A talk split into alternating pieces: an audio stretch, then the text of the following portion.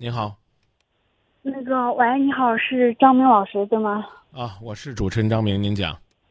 嗯，那个你好，就是那个还还是稍微有点小紧张。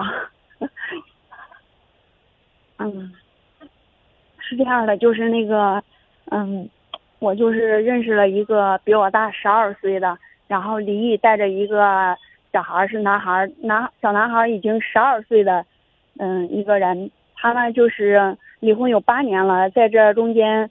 那个也有，就是谈过一个，就是比他小十二十十岁左右的一个一个女孩，但是当时就是孩子小，然后再加上女方父母呀，包括女方这块可能就是不太能接受他孩子这块，然后就谈了一年多，然后也就就那个分了。但是他就后来我跟他认识也是偶然吧，是在那个。火车上因为一些事情，然后就就认识了，然后他就告诉我，意思是说，那个因为到了一定年龄，现在孩子也大了，十二岁了，然后孩子有的时候也会劝他去找对象，然后那个他就说也想为自己的幸福，然后考虑考虑，也想找一个就是比较那个知心贴己的人吧，嗯，那个一开始就是对我也挺好的。就是因为我的骨子里，其实我不太能够去接受比我大这么多，然后又有孩子，但还是就是，那个女孩子可能就是，一直就是嗯一啊就是不太能能够排斥就别人对你的好吧，然后她一天就也会给我至少打三五个电话，然后多的时候可能七八个十来个都有，然后生活当中温东问西，然后很细节，就是很会关心人，因为孩子就是他带的嘛，所以这种关心人的东西他是很会的。但就是那个，嗯，嗯，中间大概是我们是从三月份认识，一直到现在有半年的时间。然后到今年就是到九月份的时候，我去了一趟那个南京出差，然后因为工作的原因，我就不能很及时的去接听他的电话。后来回来了之后，两个人就出现了医疗问题吧。然后他就是属于那种，嗯，三五天可能给你一通电话的，就这个样子。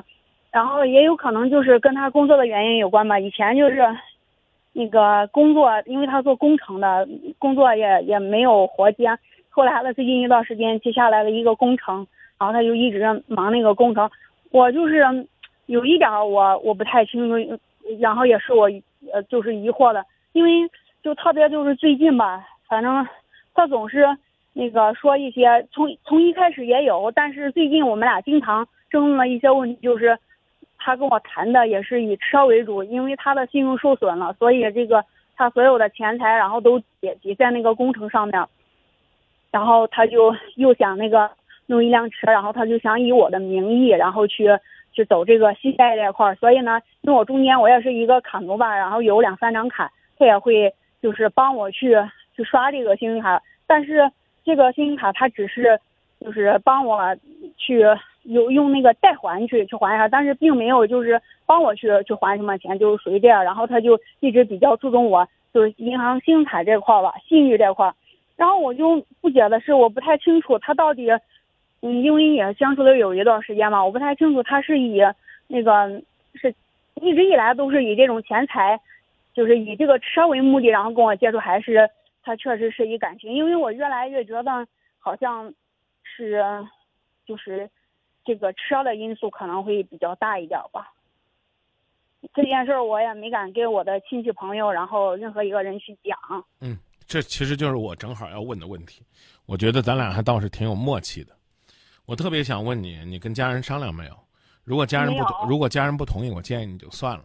你也不用纠结他是为了钱和你在一起，还是为了你这个人和你在一起。十二岁的孩子已经很懂事了，但未必好相处。对对对，你没必你没必要，你没必要，你没必要。这中间我也有跟他的孩子见过两三次面，然后就是因为我们俩现在还是属于异地，他就自从认识了之后，包括近一段时间，他总是想让我去到他的城市，然后去在那个城市工作呀或者生活，让我放下这个这座城市的这这些工作这块儿，就就这个样子。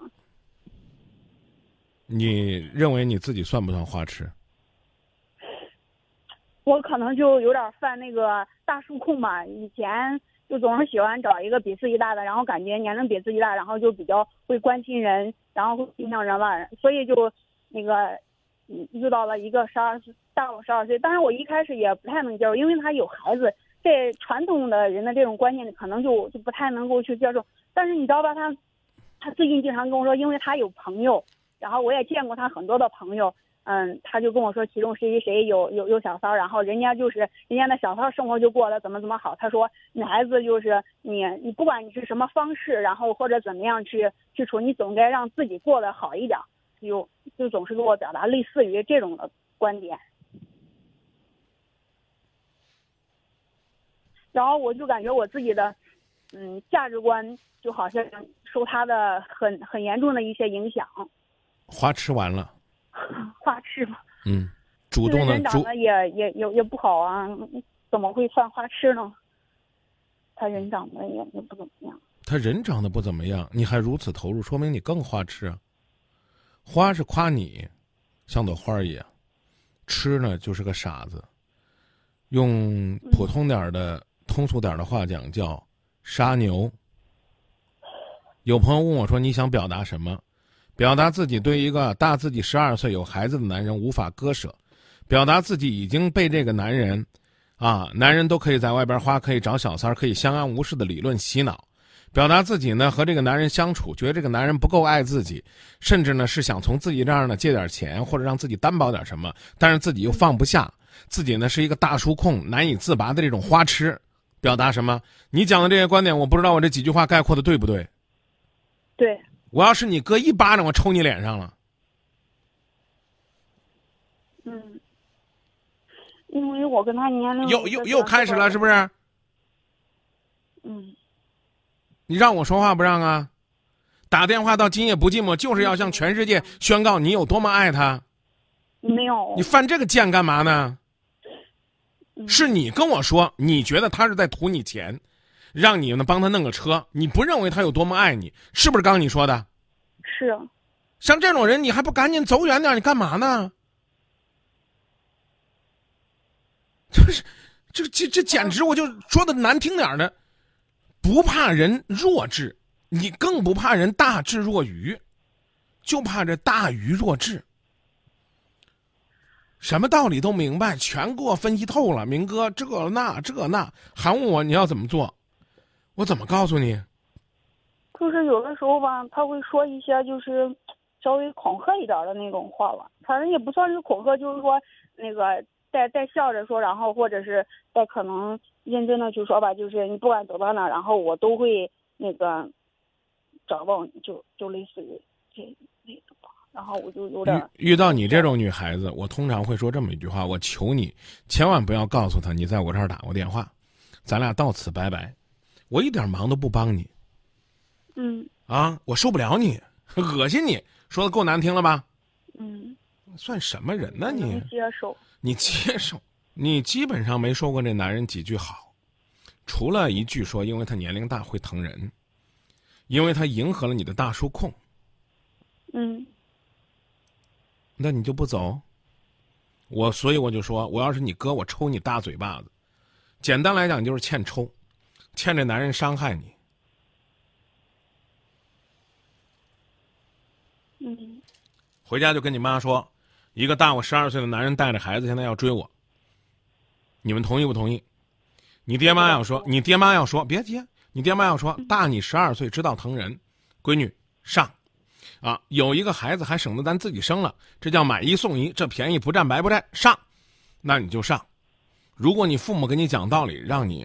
就此撤出，你就撤出来，除非你认为你这辈子除了他找不着合适的人了，除非你认为这辈子你就算是给他当小三儿都不亏你，你就跟着他。我们爱一个人，第一点应该看这个男人什么呀？就是他是否值得你爱，然后能能不能把你就是积对你产生积极正面的这种影响。我个人这样啰嗦了半天。就俩字儿叫人品，还还能不能对你产生积极的影响？他每天跟你洗脑的都是说我哥们儿谁找了个小三儿，我哥们儿谁包了个妞，你跟这种人结婚，有幸福吗？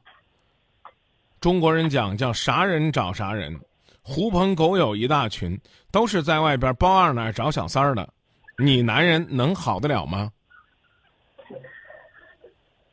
你就别跟我说人家找你是不是利用你的信用给他买车了，我觉得这个问题一点意思都没有。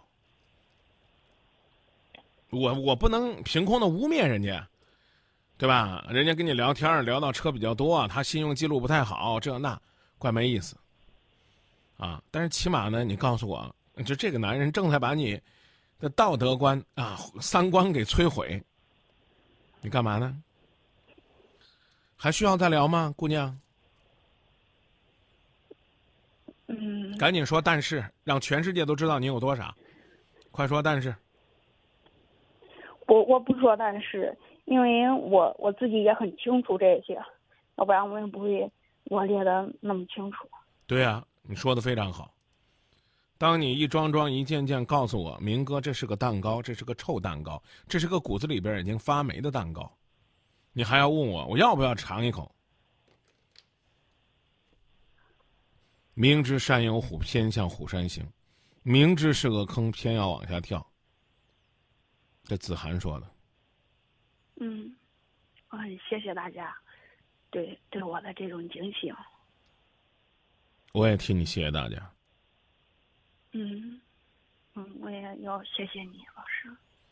那就走吧，请记住，花痴不可怕，可怕的是没有原则、没有立场，更可怕的是自己有原则、有立场，最后硬生生被这个人、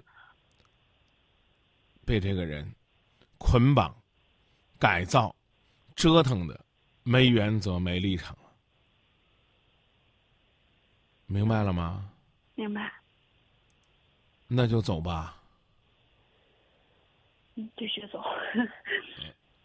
再见，好，谢谢老师。不客气。